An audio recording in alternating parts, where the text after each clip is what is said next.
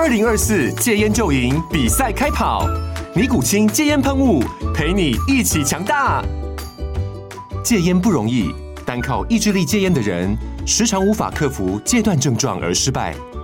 尼古清戒烟喷雾将是你的神队友，简单一喷，药品急速释放，立即缓解七大戒断症状，不限场合提高戒烟成功率。除了尼古清神队友，你还可以寻求专业医疗人员协助，一起迈向戒烟成功之路。尼古清戒烟喷雾，用科学方法戒烟，请咨询全台各大药局及戒烟门诊。本广告由尼古清戒烟喷雾、卫部药书字第零二七八三五号提供。嘉安嘉护股份有限公司，台北市中山区民生东路三段二号十楼，北市卫药广字第一一三零三零一九零号。尼古清戒烟喷雾，相伴每个新开始。九八新闻台 FM 九八点一财经一路发，我是阮木华。哦，这个韩国媒体哈、就喜欢唱衰台积电哈、哦。这个韩国媒体说呢，iPhone 十五 Pro 啊面临过热的问题哦，结果呢，砍拖到台积电的处理器，说呢跟台积电的三纳米制程技术代工的 A 十七 Pro 处理器有关哦，确实是这样子吗？哦，这是 Business。Korea 哈报道说，然后根据业界的消息跟外媒报道，然后有一个中国用户最近回报说，iPhone 十五 Pro 哦，那执行高阶游戏之后呢，机身温度在三十分钟内飙升至四十八度 C，哦，晶片过热通常暗示制程出现设计瑕瑕疵，如果无呃，例如说无法控制这个漏电流哦这些问题，哦，哦，那这个是韩国媒体的唱衰了，一个中国大陆的用户。哦，就可以把这个消息做得这么大。他当然希望说，呃，苹果的处理器的订单可以再回流三星嘛。好，那这是一个消息。另外一个消息就是说，现在大老板哈动辄也是喜欢讲下市场的话。哦，刚刚吴董说，可能明年上半年景气都不会好。哇，这个已经是大老板开出第一枪哦，针对明年上半年景气悲观的论点。另外呢，哦，这个摩根大通啊，小摩的执行长呃。那个呃戴蒙啊，他受访的时候他说什么？他说没有人知道美国经济硬着陆的风险究竟有多高，但他没有设定说美国经济一定会硬着陆了。他说可能的影响包括乌克兰石油、天然气战争、欧洲。他说这些严重问题迟早得处理，赤字啊不能永远持续下去，利率可能会进一步上升。就你知道他说什么吗？他说呢，他不确定利率会不会来到七趴。哦，他说市场有没有为联准会把利率升到七趴做好准备？他说，最坏情况下，美国可能同时面临停滞性通膨跟七趴的利率。哇塞，七趴利率，然后呢，停滞性通膨啊，那这代表什么？代表股市要跌爆啊！哦，他说呢，他已经敦促啊客户做好这种情境准备啊，因为利率从五趴升到七趴，啊，会比三趴升到五趴更令人感到痛苦。奇葩，奇葩，给他吸了。如果真的来奇葩，现在五五点二五都已经市场都已经快跌到没气了。如果真的来到奇葩的话，那还得了？好，那个再再是不知道跌到什么程度了哈。好，我们赶快来请教那个呃，我们陈坤仁分析师在我们的节目现场，我们那个摩尔投顾的陈坤仁分析师，我们同时广播直播同步进行。呃，你有为奇葩做好情境准备吗？好，呃，慕驊哥好，大家晚安。呃，我认为这件事情叫做是市场在最近蛮多蛮多的利空的测试。那当然，最近测试的过程之中，台股或者是全球股市是是疲弱的。那所以这边的话，不好意思，我我还是老实说，因为嗯，如果小编可以帮我切一下我的第一页投影片的话，其实我这页投影片。大概如果有看我们呃从九月以来的连线的时候，我都是用这个来当做定调的方向，因为短线上面包含了全球股市，包含了我们自己台股，目前的一个情境叫做是只能以拖待变。哦，那因为真的九月份的行情叫做是过往的经验是最难操作的的一个月份。那不过呢，也因为这样的关系，就是让所有的利空都测试完毕之后，然后呢，我们好不容易可以在诶、大家休完中秋节连假之后的话，到了第四季。那第四季一般来说都是传统最好操作的一个季度。那我觉得。呃，到目前为止，我觉得定调的方向也是这样子，就是呃，拖过了九月份，然后呢，到了十月份之后，该反映过的利空都反映过了。比方说，呃，iPhone 的部分，我待会再跟大家做说明。好，然后呢，呃，像是所谓的利率的部分的话，我还是情愿看非 Watch。好，因为目前的非 Watch 来说的话，目前市场上面已经在看，像是今年的最后的两次，包含的十一月和十二月都不会升息。那当然，呃，就所谓的降息循环开始的话，可能要到明年的年中中间的中，然后呢，明年的话降息的幅度大概只剩下原本是在估四次，可能只剩下两次，所以这也是最近包含了美股，包含我们自己的台股，就是呃相对疲弱的一个主要原因。可是随着相关的利空都被反映过后的话，其实我觉得第四季的行情在跌升之后，或者就所谓的跌出投资价值之后的话，依然还是有。就是还是有操作的空间，甚至有有不错的机会可以来去做一个期待啊。好，所以你看十月有技术性反弹，第四季还是会有行情，对不对？我认为是，我认为是。那这个，但现在目前成交量一直萎靡嘛，嗯，好，那这个量能什么时候会这个重新出鞘呢？嘿，话说呢，这两天应该不太值得期待哦，因为毕竟我们就是要，要中秋连假，对啊，就要进行那个就要中秋连假完了。那个还有国庆，对，还有还有双十连假四天呢，更久哎，对对对，要休四天四天，礼拜一礼拜二两天就没有交易了，嗯，这个，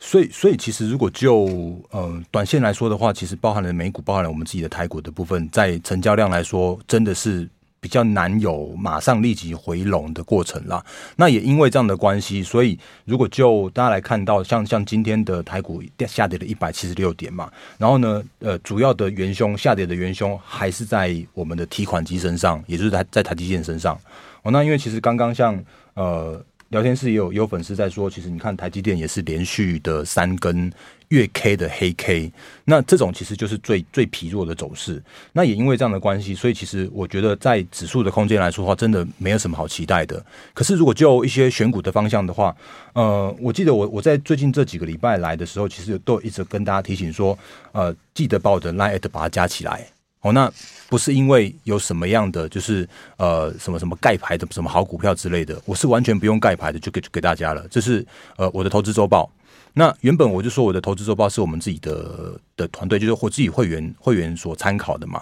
那买卖买卖点的操作的话，我这边会会帮我们会员去做盯着。然后呢，可是在这一段行情在震荡的期间，哦，那我希望你可以把这个来呃呃把这个投资周报把它带回去，就是每个礼拜天。我一定会发给大家的。那这个报告里边的话，里边会有一些包含像是美股行情跟台股的行情的部分。然后呢，呃，也会有一些选股。可是我不是叫你拿到周报里边的股股票就去给我乱买，而是你应该要看着是现在目前的行情的方向跟所谓的就是现在目前的行情的节奏。比方说像这个礼拜好了，我很务实的说。呃，这个这个星期的行情的话，叫做是我只能先看震荡再上。然后呢，甚至我有跟大家提醒到目前的一些短线上面的美股的利空，比方说好了，Fed 的鹰式的暂停升息，然后甚至像是美债的殖利率的走高，甚至像是美国政府有可能要关门。所以到目前为止的话，美股只能先整理。那在整理的过程之中，我也很老实说，因为台股不可能自己独强。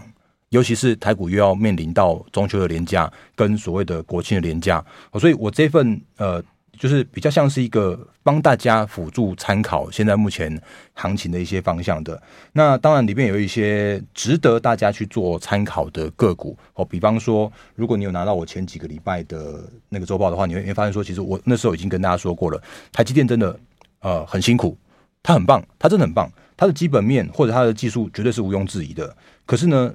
你你操作台积电，我觉得只能操作它的每一次的除息或者每一次的填息，这种就是做完就就跑。可是你真的不要期待它能够在这边去挺身而出，因为挺身而出不是台积电说的算，而是外资说的算。可是我就说了啊，因为台台积电它会呃不断不断的给你指引出来一些呃所谓的景气方向或者产业的方向，甚至像是一些技术的方向，就像上一次在。呃，半导体展的时候，然后呢，刘德英董事长他就讲说，其实他看到的关键的技术就是细光子。那细光子这件事情的话，我也很老实说，目前为止的话，并没有我们任何一家台厂有所谓的实际的营收。但是光这一句话就值得让这个族群、这个题材飙翻天了。所以像今天的那个，如果大家有在看盘的话，是六四四二的光盛涨停板。然后呢，呃，我们。诶，上个礼拜有跟大家提醒过，然后呢，在上上个礼拜的时候，我记得那时候我还跟大家提醒那个六四五一的讯息哦，那这些都是有图有真相的，就是其实，在短线上面的行情真的很难做，我还是老实说，真的很难做。但是如果你愿意在就是在一些个股再去做一些比较深入的研究的话，其实我觉得在个股的部分还是充满着机会哦。好，那除了这个细光子的题材以外，还有什么样觉得可以提供给我们听众朋友、观众朋友参考的题材呢？好，嗯，因为因为其实如果就短线上面这边来说的话，我我认为目前的一些个股都已经把。就是我们之前说的前波高点那个地方，是充分反映明年二零二四年的 EPS 的本益比合理的地方了。比方说，我们之前跟大家聊过很多次的，像是伟创一百六十块，就是反映明年的二十倍的本益比。那一百六十块那边是真的不值得去做追加的地方。可是呢，也也随着它跌到一百块整数关卡附近，它就算真的只有回到之前的一百六，诶，也有六六十趴耶。所以这就是说，目前为止的话，真的是有蛮多的公司跟个股已经是跌出了所谓的投资价值了。那可是跌出投资价值，恐怕还是需要一点时间，让这个买盘去做低接，或者是说让这些所谓的嗯套牢的压力去做一些相关的消化。或者我再把诶刚刚莫华哥讲到那个，就是像 iPhone 这件事情的话，我我其实也有一些想法，就是呃，我们同事真的有有一只 iPhone Pro，就是十五 Pro，那它真的是。不用哎、欸，不用什么使用，光光拿着它那个背后的那个机壳就是热的。哦，真的吗？真的是真的，所以真的是会过热啊？真的是会过热啊！但是呢。哦，我刚刚看到那个小兵画圈圈的，我们要先 好，但是怎么样？哦，等一下来告诉我们。对对对对，哦，这个不是韩国媒体哦，不是，是真人示范，哦，真的真的真的。好，我们这边现身说法。九八新闻台 FM 九八点一财经一路发，我是阮木花。好，在我们节目上是摩尔投顾的陈冠仁分析师哦。这个刚刚大家对这个 iPhone 十五会不会过热这件事情很有兴趣哈，哦。那这个苹果顶级版 iPhone 十五 Pro Max 的。现在买不到嘛，哈、嗯，那国外的维修网站呢，iFixit 哈，拆解内部零组件后评估啊，苹果在电源、无线通讯、音讯这些关键元件的比重有增加。哦，那华邦电是供应编码型快闪记忆体，好，就是这个 NOR NOR Flash 哈。那苹果这个外部的外界关注苹果内部零组件架构，哦，那。这个内部零组件架构呢，这个相关维修网站哈，拆解了美国版的 iPhone 十五 Pro Max 分析报告是说，这个 iPhone 十五 Pro Max 内部设计跟 iPhone 十四 Pro Max 啊极为相似，内部设计有新的边框架构，可以让 iPhone 十五 Pro Max 更容易拆解玻璃背板。然后拆解电子机构件之后呢，发现哈，呃，这个 Pro Max 是采高通啊的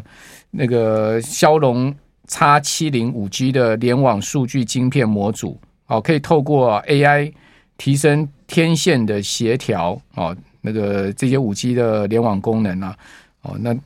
另外呢，就是说这个三纳米的制程是采取 EUV 的微影曝光技术，好，这个当然是必然的哈，你三纳米怎么可能不用 EUV 嘛？哦，所以让晶片内的电晶体数增加到一百九十亿颗。好，一百九十亿颗。那记忆体的部分呢？好，有凯霞的 NAND Flash。好，另外德仪提供快闪记忆体控制器。好，韩国海力士呢提供八 Gigabyte 的呃 LPDDR 五好的 SDRAM 记忆体。华邦电呢提供编码快闪型记忆体 NOR Flash。好，这些提供大家参考。那这个赶快来请教冠仁，您的同事的状况到底是怎么样？好，呃，因为因为那只手机我真的看到，我真的摸到了，它真的会热。啊，可是呢，呃，在热的过程之中的话，我们其实有看到，就是其他的一些，就是国外的官网，就是专业的，就是拆机这些达人的网站，因为他们的说法是，其实不是台积电的晶晶片的问题，而是呢，是因为。它用钛金属的关系，那为了要轻薄，然后为了要呃散热，所以它牺应该为了要轻，所以它牺牲了一些散热，或者它当初散热的设计就没有像呃过去那几代那么样的好，所以其实真正问题应该是发生在钛跟所谓的散热上面，所以手机真的会热啊，但是呢，真的不是台积电的问题啊，但是真的台积电真的跌了。哦，我觉得这是目前市场上面真的，台积电真的跌，台积电跌了也不是因为这个 iPhone 十五，是因为外资、啊、外资一直在提款，对对对，所以所以现在的问题就是市场上面真的充斥着一些呃奇奇怪怪的利空。那但是这件事情的话，我回想到另外一件事情，就是我刚刚前面说到的，就是呃像现在现在为止。很多的公司、很多的个股都已经跌出了所谓的投资价值。当然，所谓的投资价值不是马上就会涨的意思，而是说到目前为止，已经有一些人愿意在这边去做一个低阶了。就像前几天的 AI，像广达、伟创、技嘉好了，在上个礼拜的时候，大盘在下跌的时候，其实它已经有领先回稳了。那在这两天的时候，大盘在震荡的过程之中，他们也守住了低点。那这就是其一的的观念。那其二的观念的话，就是说啊，诶，iPhone。然后呢，散热有问题。那我们的散热，像你看，像今天的三零一七的旗红，就突然就涨了五趴。然后呢，呃，今天的双红的话，也是上涨了。太奇鋐也是坡坡段跌下去了一大段。对，那他们的话，其实都是几乎都是发生在。八月二十四号那左右，都同时出现了那个短线的高点之后，一个大幅的回档、大幅的修正，所以这就是族群性的问题。从整个 AI 都已经跌到这边波段低之后，然后呢，突然有一些所谓的。呃，题材性的利多，或者说就所谓的相对低点的这样支撑来临的时候，我们就可以看到一些比较愿意在这边去做承接的买盘去做进场了。那就像奇鋐已经涨了五趴了嘛，所以这就是表示说，其实呃，短线上面这边我认为是有一些些止跌机会的。当然，前提我我觉得还是务实一点讲说，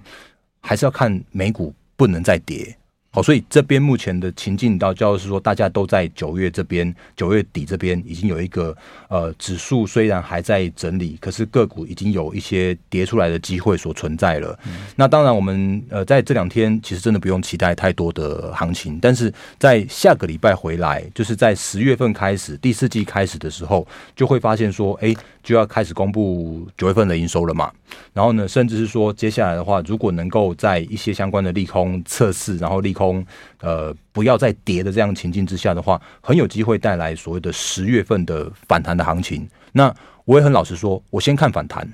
但是至少。这边跌出来的机会，我觉得是有的，好所以我就会在我们每一次每一次的节目里边跟大家分享一些就是操作的观念。那我也会说，我会在我的每一次每每一个礼拜每一个礼拜的呃我的 Light 这边帮大家那个分享这个所谓的投资的周报。好，所以呃这就是我觉得在短线上面跌出来的机会是可以去做期待的。那呃方便的话，小编再帮我切一下这个投影片，就也可以看到我的 Light，可以把它加起来。然后另外我跟大家做一个节目预。告哈就是礼拜四的下午还是可以看得到我，因为呃我会跟呃木华哥这边就是在软实力的节目哦，那我们这个礼拜会帮大家预告的是如何找到真正的所谓的投信的认养跟做账的股票哦，那这个会用一些教学的方式来跟大家做分享，因为目前为止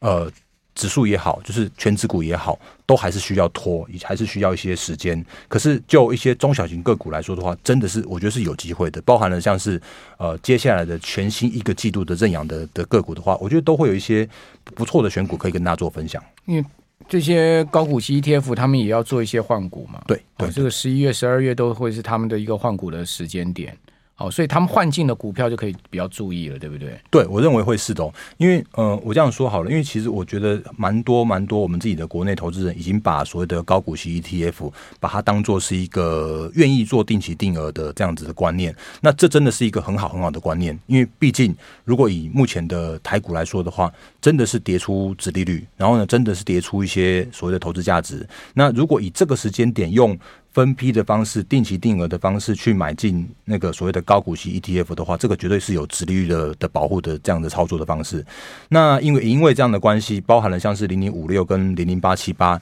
也都会在年底的时候去做他们的全新的呃个股的评评估。当然不会不会大幅的换股哦，那但是还是会有一些就是所谓的小小规模的换股的这样的一个过程。所以随着一些成分股的剔除，跟随着一些新的成分股的进来的这样的过程。之话就会发现说，哎，其实有一些呃所谓的被动式的买盘，就会在换股的过程之中有那种所谓的低阶的这样一个力道，好，所以这都是可以去做留意的地方哦。嗯，好，所以这个 ETF 的相关持股哈，也可以特别去注意，尤其是一些那个这个规模大的 ETF 了，好，那个规模小的 ETF 我觉得也还好了。对，那那个动辄这个。呃，五百亿以上的哈，甚至千亿，甚至两千亿、三千亿的 ETF，当然他们一换股，那个影响性蛮大的。嗯，那这个是一个大家可以去注意，会在这个礼拜四哦，那个昆仁在下午的四点二十分哈，我们的这个财经软实力的节目里面告诉大家，对对，是的，没错。好，那另外就是你的那个 Light 嘛，好，我的 Light 的话是